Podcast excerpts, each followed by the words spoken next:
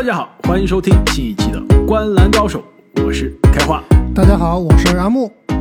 大家好，我是正经。那么 NBA 今年的季后赛啊，首轮八组系列赛，终于是有七组啊是落下了帷幕。那今天呢，我们跟大家一起来前瞻一下，终于到了 NBA 季后赛第二轮了，前瞻一下二轮的对位分析。那还是按照时间的顺序啊，第一场开打的二轮的系列赛应该是东部的。排名第二的凯尔特人刚刚四比零横扫了篮网啊，对阵排名第三的密尔沃基雄鹿，也就是 NBA 的卫冕冠军啊。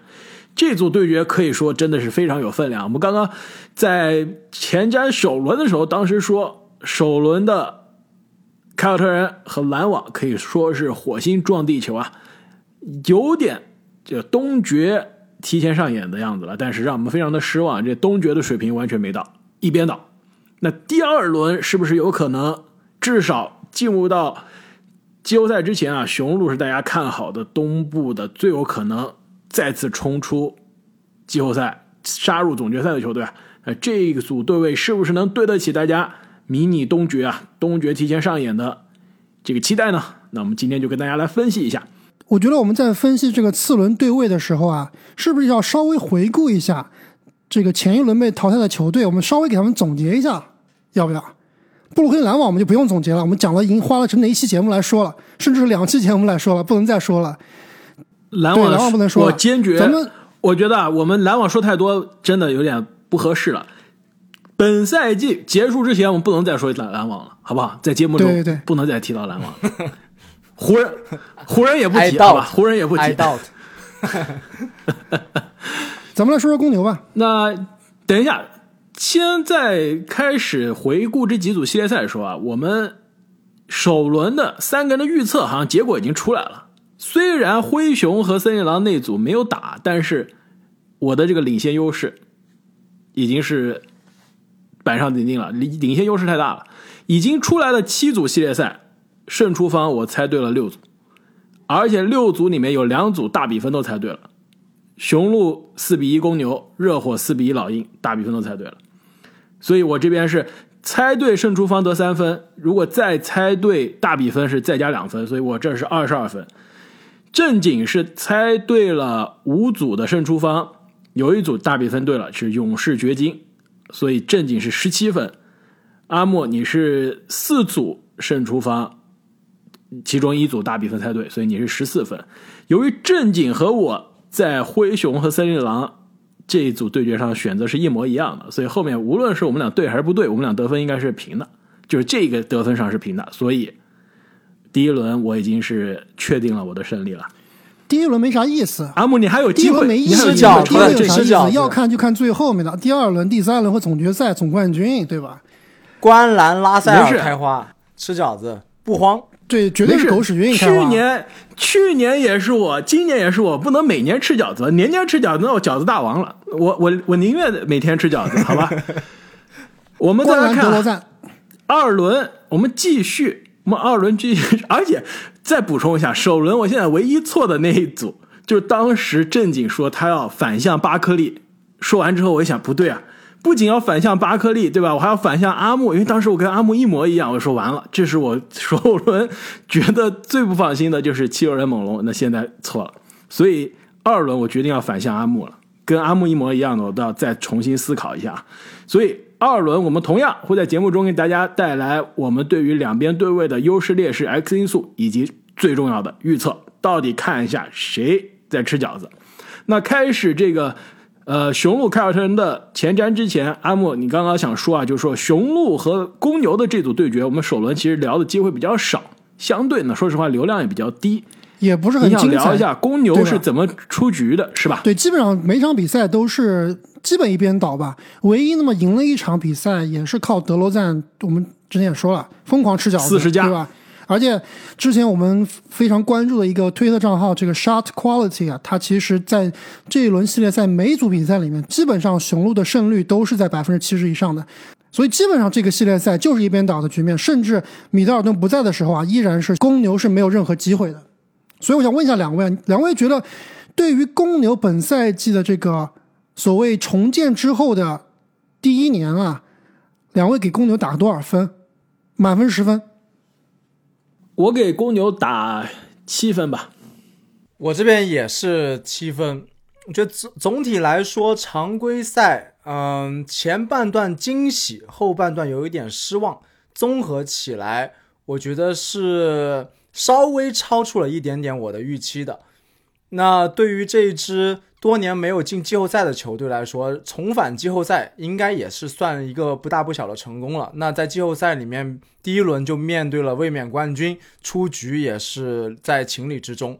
所以总体来说，稍稍的。超出我的预期，但是并没有达到赛季初的那种惊喜的程度。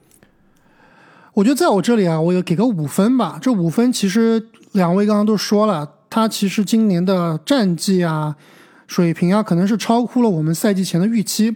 但我之所以为什么给他的分比较低呢？就是我看这支公牛的打法、人员配置啊，他是上不去的。就下赛季他这个阵容还是这个水平，我觉得还是上不去的。他这个阵容，我可以打个比方啊，就相当于过去几年的这个西部的开拓者队，就基本上就是这个水平了。一轮或者最多二轮，常规赛可能还可以，季后赛真的是不行。所以我对他们的未前景还是非常担忧的。那包括这个球队夏天，他们还要面临续约拉文的问题啊。我甚至觉得很有可能在这个夏天，公牛他们会进行一些交易，把他们的三巨头打散。我不知道两位怎么看。就拉文可能会被留队，但是很有可能武切要被交易掉。其实，在去年交易截止日，球队交易来武切，并且在夏天呢，这个先签后换换来德罗赞的时候啊，其实两笔交易当时我都是不看好的。武切当时不看好，还算是比较准确啊，因为球队当时想进季后赛没进。那德罗赞的这笔交易，我当时不是特别看好啊。从常规赛角度上来看，真的是。打了我们的脸，因为我们三个好像都不是特别看好，因为觉得德罗赞带队这球队的上限是真的是非常有限，肉眼可见。而且当时我说了，其实球队可以考虑是不是要试探一下拉文的市场价值了，因为上个赛季的拉文可以说是职业生涯的最高光的时候。那其实你是可以把这个年轻资产在最高点出售的，但球队选择的是在最高点购买了 在这个职业生涯末期的老林的资产，是吧？所以这两笔操作当时我非常不看好，但是现在球队常规赛超出预期，但是季后赛的上限依然肉眼可见。其实首轮他现在打的是输给了卫冕冠军的雄鹿啊。其实我相信他首轮打上半区的每一支球队都是这个结局。我觉得不光是打上半区，我觉得他打这个东部季后赛的任何一个球队都打不赢，甚至是打不过这个老鹰队，包括被横扫的球队吗？对篮网队肯定是打不过的，所以啊，阿木，我同意你的观点啊。如果公牛队希望可以不仅是下个赛季啊，就是从长远的角度上来看啊，有所作为的话，那球队今年夏天是可以考虑对球队的所谓的三巨头或者四巨头做一些不是谁是第四巨头交易走一两个朗佐鲍尔吗？我还是坚持认为朗佐鲍尔对于这支球队作用绝对是。超出其他的就是应该是前四的，超出而且并且超出其他人。作用就是每一个赛季打二十场比赛是吧？那你别忘了，公牛早期常规赛打得好的时候，朗佐贝尔的发挥是非常关键的。那朗佐的受伤，克鲁索的受伤，让球队战绩变得很差了。但是卡鲁索后来回来之后，球队防守依然没有赛季初的水平，对不对？而且三分的威胁也又少了一个人。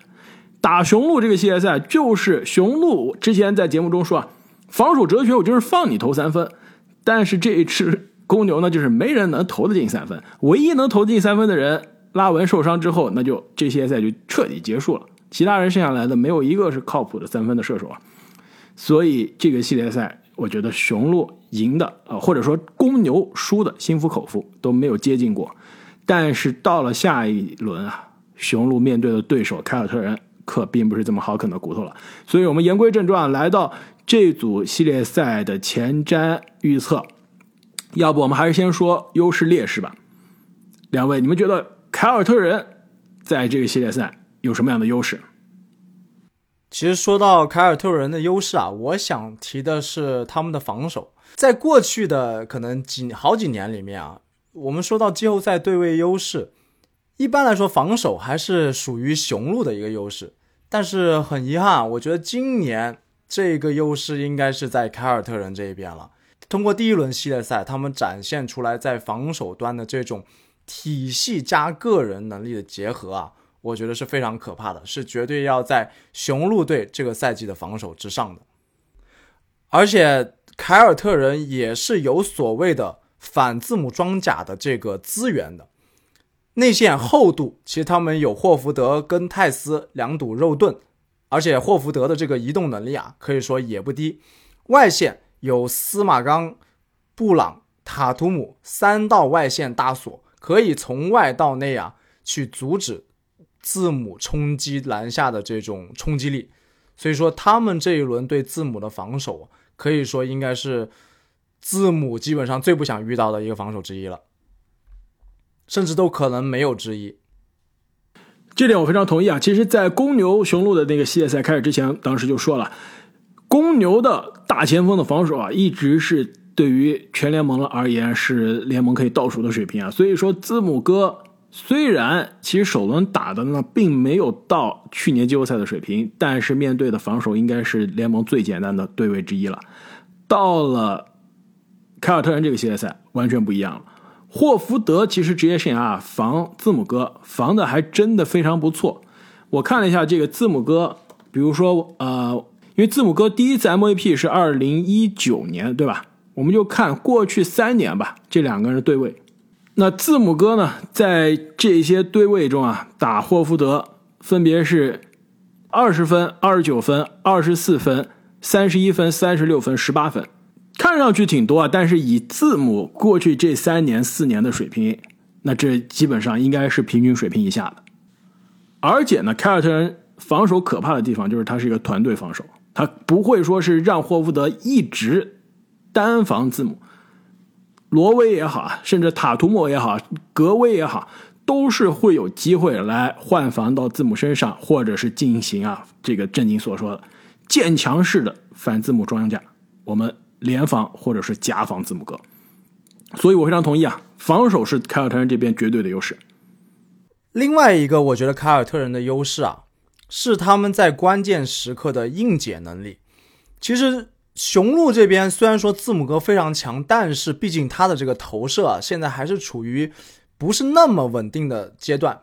有三分，也有这个转身后仰跳投，但是啊，你要说跟塔图姆比起来，可能还是稍有不足的。原来雄鹿也有一个应解大师米德尔顿，但很可惜，根据目前的消息啊，他应该是整个第二轮东部半决赛都上不了场了。那打到关键时刻。其实我脑海里就浮现出这个赛季，应该是第一场雄鹿跟凯尔特人的交锋啊，就是打到了最后时刻。那当时就是塔图姆面对字母的贴身紧防啊，一个吃饺子三分球，后撤步，一个吃饺子的打板，打板三分。但这个你不得不说，就是硬解能力的最好诠释。这球应该是上个赛季是吧？上个赛季的揭幕战啊？是吗？过这么久了？对，是上个赛季的字幕揭幕战。对我还记得，因为我在 NBA Top Shot 上去年还买了一个塔图姆这个绝杀的球，所以是二零二零十二月份的比赛。所以啊，我非常同意郑景你的观点啊，这个雄鹿这边应该这个三巨头不健全啊，很难是达到去年季后赛的这个高度啊。虽然我是非常希望可以看到这支球队有希望卫冕啊。但是现在在米德尔顿的这个缺席情况下来看，我并不是非常看好雄鹿这边。那么，如果啊球队能有取胜的可能，就要提到我这边雄鹿的 X 因素了。其实，在我看来，雄鹿的 X 因素非常简单，就是霍勒迪。三巨头现在缺了一个应届大师啊，必须让另外一个有机会。成为应届大师，而且在去年总决赛也是有这个超神发挥的霍勒迪有发挥的空间。其实看一下霍勒迪首轮的表现啊，面对对面，可以说公牛并不是特别优秀的防守啊。霍勒迪其实首轮的表现让人是非常失望的，场均呢十六点四分，五个篮板，六点八个助攻，关键是他的这个命中率啊太吓人了，百分之四十的命中率，百分之三十四点五的三分球，百分之六十的罚篮，这根本不是去年总冠军的霍勒迪，准确说，这应该是去年总冠军之路上。一神一鬼，就是鬼的那个 版本的霍勒迪，而不是真正最终啊在总决赛能一锤定音的霍勒迪。所以在没有米德尔顿的情况下，光靠字母哥一个人开瑞全队是不够的。而且如果球队想靠格雷森阿伦最后打公牛这几场的超神发挥，也是不行的，也是不是不是说不行啊，也是不可靠的。必须要霍勒迪可以承担更多的球队外线硬解、创造进攻的这个职能。之前我听 TNT 那几个哥们儿的解说啊，他们也提到这一轮系列赛对决的前瞻，其中巴克利他就说了，他觉得雄鹿下一轮的关键人物啊是大洛，以及大洛所代表的这种三分球。其实我还是。比较同意的，虽然他是巴克利，对吧？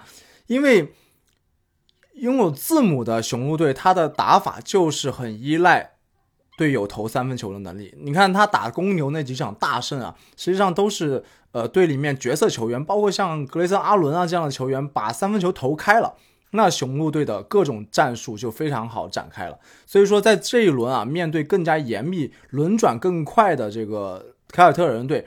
三分球能不能稳定的输出，是雄鹿队取胜的 X 因素。我觉得 X 因素选霍勒迪肯定是没错的，但是对于霍勒迪在这个系列赛的发挥啊，我其实也是比较悲观的。毕竟对方对位的是司马刚，对吧？联盟的外线后卫防守第一人，基本上是接过了霍勒迪之前一直垄断的这个联盟最强防守后卫的这个头衔啊。那我们看前一轮这个司马刚对于。篮网的防守对于欧文的防守，那真的是滴水不漏，非常非常的强硬。我我我倒是觉得霍勒迪打斯马特啊，确实也并不是非常好打。所以呢，与其相信霍勒迪真的这个系列赛，还不如去展望一下，在打公牛打得非常好的这个格雷森阿伦以及派特康纳顿，就这两个人的外线三分能不能投得开，真的是重中之重。就特别是格雷森阿伦啊，这个第一轮的状态实在是太好了。状态好没有用啊！你状态好，你也承担不了米德尔顿的硬解的能力，对吧？格雷森阿伦你再厉害，没错，你提到米德尔顿啊，真的是符合了这个要求，就是等于说你霍勒迪要干霍勒迪自己加米德尔顿的两个人的工作，我觉得是不可能的。你必须米德尔顿的工作需要其他球员来填补，所以康纳顿以及阿伦对于米德尔顿位置的填补、攻击的填补来说啊，是非常重要的。是的，但是这两个人都是定点的射手啊，你没有米德尔顿那种，对吧？中距离我可以创造进攻，我可以拉开单打，关键时刻去年还能绝杀热火，对吧？这样的事情你能指望康纳顿吗？康纳顿其实今年让我印象最深刻就是他是全联盟可能是就是投篮三分球两极化最可怕的一个球员，就是他准起来，就像去年季后赛好几场是那种空心三分，直接涮筐，有的时候感觉篮网都不用动的。特别准，然后不准起来就是就简直那个球感觉就完全就连这个框对三不沾啊打侧板啊，或者说完全就是不是那种在涮筐而出啊，就完全就是十万八千里的那种不准。所以这哥们儿一个定点射手中都不能算是靠谱的，你让他承担米德尔顿的进攻的火力，那基本上是别忘别指望了。其实刚刚阿木提到，呃，双方都有这种防守大师啊，呃，让我想到。波士顿这边还有一个 X 因素，就是他们的犯规。我去看了一下第一轮打篮网啊，呃，可以说篮网其实虽然说他们球员的技术非常的厉害，但是冲击力相比雄鹿应该不是同一个级别的。但你看一下，为了封锁篮网的球员，呃，波士顿这边的，尤其是几个主要关键的防守大闸啊，他们的犯规数其实是还比较令人担忧的，基本上是场均三犯起。更多的时候是四犯五犯，包括最后一场塔图姆的六犯。呃，面对字母啊，面对这个雄鹿这边更加高大的、更加内偏内线打法的这种冲击的打法，呃，我觉得他们的犯规犯规数啊一定要控制好，因为其实对于他们这个体系防守来说，每一个球员都非常重要。你要是塔图姆早早的三犯啊，这个比赛就难打了。我觉得凯尔特人这边的一个 X 因素啊，你们肯定猜不到。我让你们猜五个球员，你们猜不到。不就是上一轮表现出色的小钢炮吗？格威，哎，你们怎么知道的？我们还不了解你吗？说实话，你要说这个上一轮系列赛，凯尔特人的最佳球员或者说 X 因素球员，是不是就是格威？毫无疑问吧。最佳球员，你这有点夸张了。最佳球员应该是塔图姆吧，但是最惊喜球员或者说 X 因素球员，应该就是这个格兰特威廉姆斯了。其实他这个球员现在来在这个球队里面的地位啊，真的是越来越高啊。在前一个系列赛里面，他的场均出场时间是超过了凯尔特人首发球员的，是排在了第五名的，场均出场将近三十分钟。而且我们看一下他上轮这个格伦格兰特威廉姆斯防守杜兰特以及防守欧文的数据都是非常的夸张啊。但他对位杜兰特的时候，杜兰特的命中率是百分之二十四；对位欧文的时候，防命中率是百分之三十二。而且你看一下。本赛季常规赛，格兰特·威廉姆斯对阵这个字母哥的数据啊，也是非常的好。他防字母哥的情况下，字母哥的命中率只有百分之三十三点三五，这个相比于字母哥的平常水平来说，这个是非常非常低的。所以我觉得，在这个系列赛，与其说是相信这个开花最喜欢的罗伯特·威廉姆斯啊，我更愿意相信格兰特·威廉姆斯，他对于字母哥的这个顶防，特别是他这种肉盾型的，对吧？相当于看起来有点像。这个波士顿凯尔特人几年前的这个大宝贝戴维斯，但是他比戴维斯不管是从移动能力啊，包括射程都是强了很多，所以我觉得这个系列赛啊，格伦特威廉姆斯的发挥是至关重要，而且很有可能会对字母哥造成非常大的打击。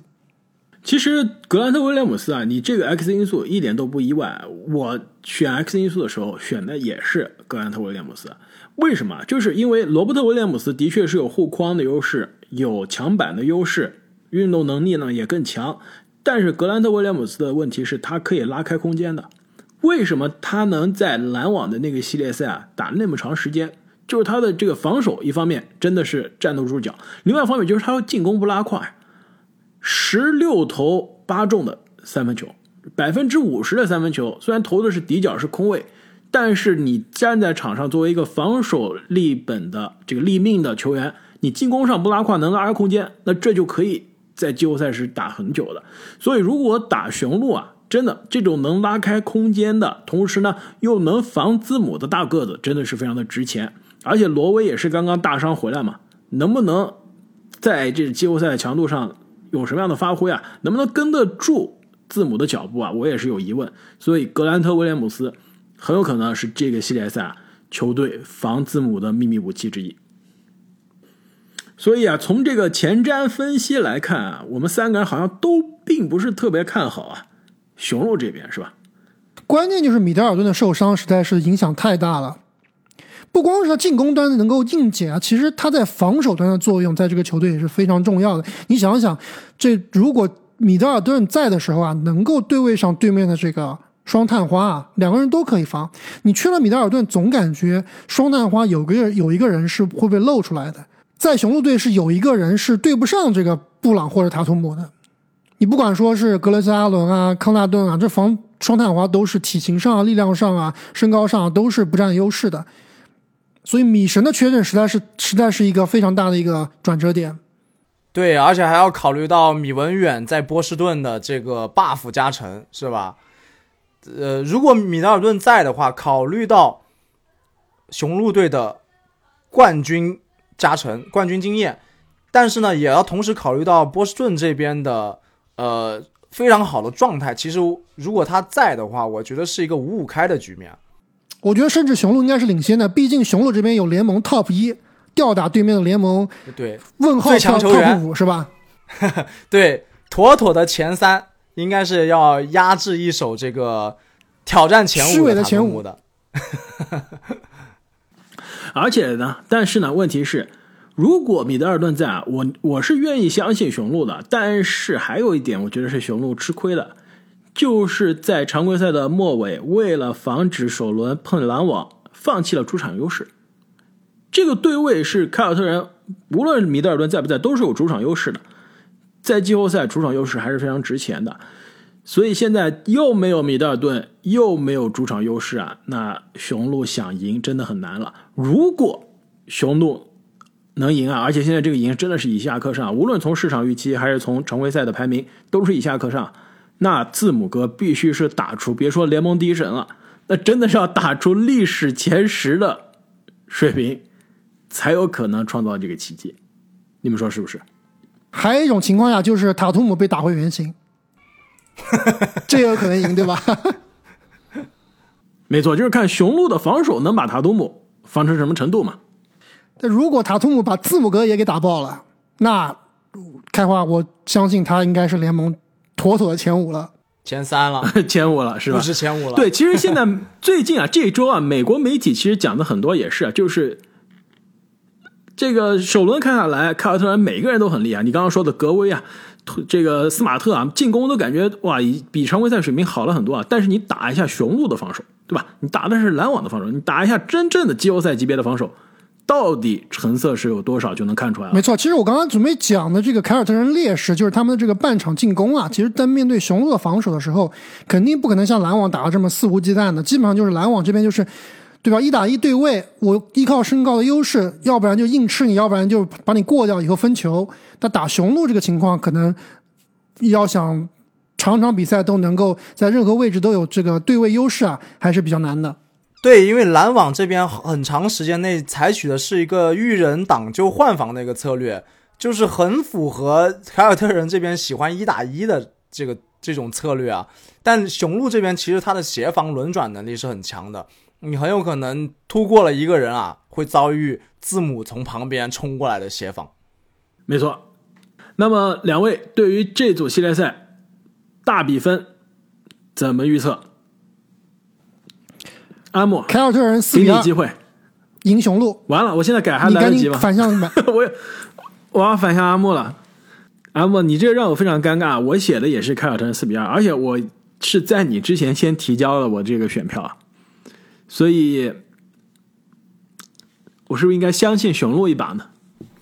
对，其实我觉得你们两个人稍微还是有点看清雄鹿啊，毕竟卫冕冠军啊。你觉得？毕竟字母哥啊，开花，你连你最喜欢的字母哥都不相信吗？对不对？啊！而且我们猜第一轮打篮网都是猜四比三啊，难道这支雄鹿不比篮网 看起来要厉害多了吗？没有米德尔顿的雄鹿真不好说啊。而且，其实首轮。你们看雄鹿打公牛了吗？首轮雄鹿打公牛啊，不是雄鹿赢了公牛啊，是公牛输给了自己啊。就是首轮的雄鹿其实打的并不好，防守首先其实并不好，进攻非常的停滞啊。米德尔顿和霍勒迪啊，不是米德尔顿霍勒迪啊，这霍勒迪跟字母哥两个人挡拆都打不出来，就这个球队感觉从头到尾打不出挡拆。其实首轮基本上是靠公牛进攻非常的差。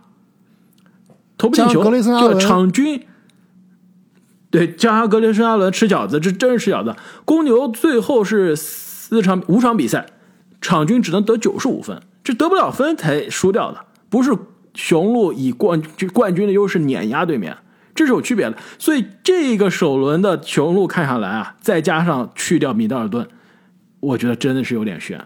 但是你们不要忘了，雄鹿这个赛季。爆发的一个最大的新的特点，遇强则强，是不是？专挑强队打，专挑全美直播打，所以啊，我还是更信任雄鹿一点。虽然我觉得 凯尔特人会带走系列赛，但是我认为要七场决胜负，凯尔特人四比三。哎，那我也是非常希望你说的是真的，这至少我们能多看几场。如果真的是雄鹿遇强则强，那这个系列赛应该会是非常精彩。其实你提醒了我。去年就是本赛季的圣诞大战，其实当天最精彩的一场比赛，好像就是雄鹿打凯尔特人，最后字母哥带队大逆转嘛，还有六分钟的时候落后十一分，最后带队大逆转，而且关键时候绝盖了罗威的扣篮。其实那场比赛就能看出来，雄鹿真的是我落后多少，我也有气势能扳回来。所以这个系列赛希望也能有那一个圣诞大战啊那么精彩。那么本期节目，我们对于雄鹿和凯尔特人的这一组系列赛就聊到这里。我们接下来会给大家不断带来关于今年 NBA 第二轮的分区半决赛的各组对位的分析。我们下期再见。再见。再见。